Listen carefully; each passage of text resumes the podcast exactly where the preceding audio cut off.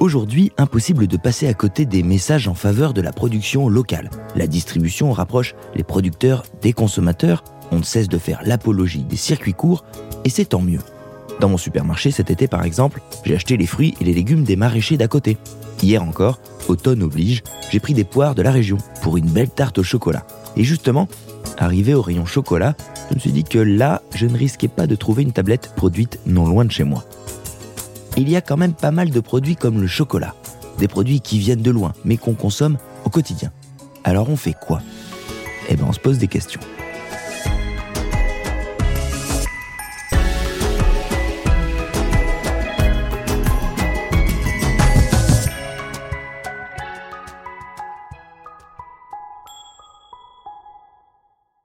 Allez, petit test, on ouvre ses placards. Tu vas vraiment inspecter mon placard là Non, mais t'inquiète.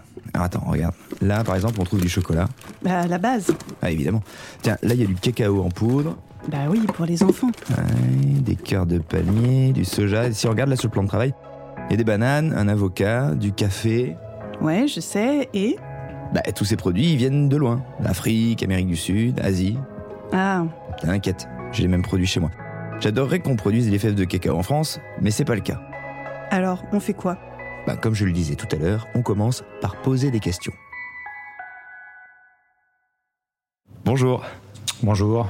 Je suis allé voir Yvan Chiamelec, directeur administration commerciale et qualité chez Monoprix, pour commencer par une question simple.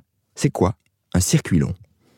Alors un circuit long, par définition, c'est un circuit qui comporte plusieurs intermédiaires entre le producteur et le consommateur final. C'est pas forcément une histoire de distance?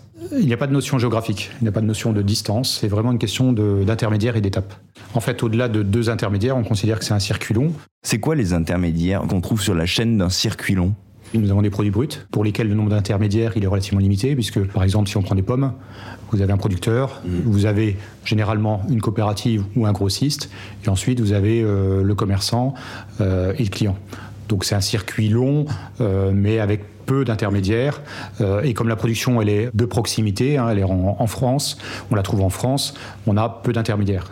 Après, on peut avoir des produits transformés.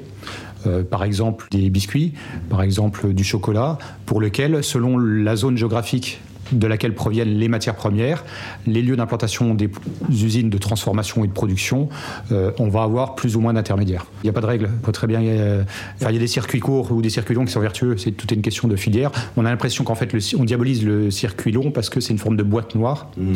où on sait pas. Euh, on a l'impression que tout le monde prend du bénéfice euh, sans pour autant apporter une qualité ou que ce soit environnementale ou du produit mm. attendu par, par, par la filière et par le client. Que dans le discours aujourd'hui, on ne parle que de circuits courts, de locavore, de, de relations directes au producteur Alors, les circuits longs, euh, selon les produits, on va avoir des produits de fabrication euh, qui ne sont pas disponibles en France ou en Europe, pour lesquels on est obligé d'aller les chercher euh, loin. Alors, si je prends des produits bruts type les mangues, les avocats, les bananes, la production, elle est assez éloignée de nos territoires et on doit identifier et sélectionner les meilleurs produits aux meilleurs intermédiaires pour les apporter dans les meilleures conditions économiques pour le client.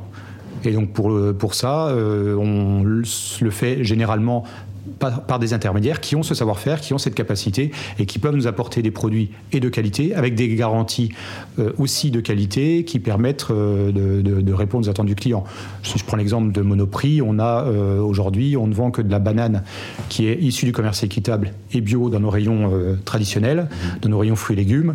Et ça, ça apporte euh, une garantie au client que le produit est fabriqué dans des conditions euh, qui respectent le producteur, qui euh, sont, respectent aussi l'environnement. Le client exige plus de transparence, plus de garantie, il veut donner du sens à sa consommation, et donc pour donner du sens à sa consommation, il faut qu'on soit en mesure de lui apporter des réponses claires, précises. On a aussi une démarche de filière qui s'appelle Monoprix Tous Cultivateurs, qui représente plus de 20% du, chiffre d'affaires, avec plus d'une trentaine de fournisseurs, avec plus de 700 producteurs. Et donc, c'est des marches qui sont des marches de long, long terme, hein, puisqu'on a, on a, on a mis en place un cahier des charges avec nos producteurs en 2016, euh, vise à euh, rassurer nos clients sur les conditions de fabrication, d'obtention de ces produits, malgré les étapes et les intermédiaires qu'il peut y avoir entre le producteur et le consommateur.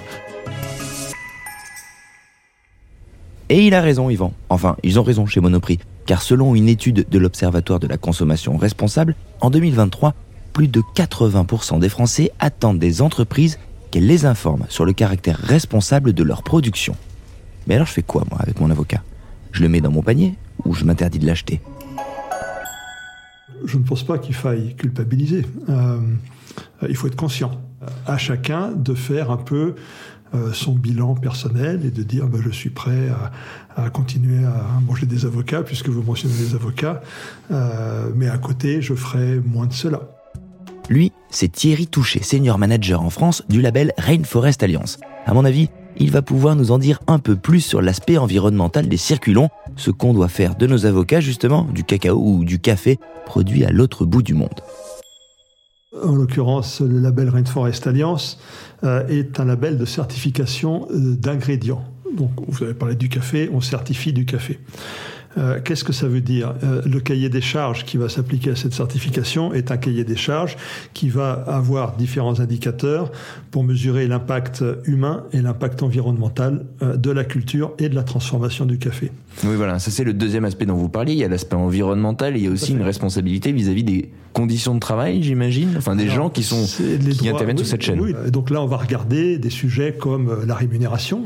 Il faut que ce soit une rémunération décente. On pourra y revenir, mais on a des critères les conditions de vie normales, qu'il n'y ait pas de travail forcé, qu'il n'y ait pas de harcèlement au travail, euh, surtout pour les femmes, les qualités des genres, euh, aussi bien pour des travailleurs que pour une plantation standard. Enfin, c'est des choses qui paraissent basiques, mais qui ne sont toujours pas euh, forcément, forcément appliquées. Ce que vous êtes en train de me dire, c'est que ce qui compte, Finalement, c'est l'information. Exactement, c'est l'information. Après, à partir de cette information, chacun doit chacun fait euh, son bilan. À partir du moment où on a l'information, on peut faire son choix. Les gens parlent du prix. En général, il y a un raccourci. Ils disent oui, mais ça, c'est des produits qui coûtent plus cher. Qu'est-ce qu'on dit aux gens qui nous opposent cet argument? Est-ce que c'est une vérité? Alors, parfois ça coûte plus cher, parfois ça ne coûte pas plus cher le label Rainforest ou autre, hein. mhm. il y a des produits à label qui ne sont pas plus chers, voire peut-être parfois moins chers qu'un produit de marque normal. Euh, oui, donc donc c'est vraiment là à nouveau euh, au consommateur de, euh, de, faire son de, faire son marché, son arbitrage. Il s'agit donc de faire preuve de bon sens, d'aller chercher l'info et, de manière générale, d'équilibrer sa consommation en consommant peut-être moins certains produits. Et comme on ne vit pas tous à côté d'un champ de caféiers, au moins on peut vérifier que le café qu'on prend au petit déjeuner respecte la planète et les personnes qui l'ont cultivé. Bon, bah je peux me faire mon café. Regarde, il est labellisé. Je suis pas là pour juger moi, j'essaie juste de trouver des clés pour mieux consommer. D'ailleurs j'en veux bien, hein, s'il te plaît. Serré.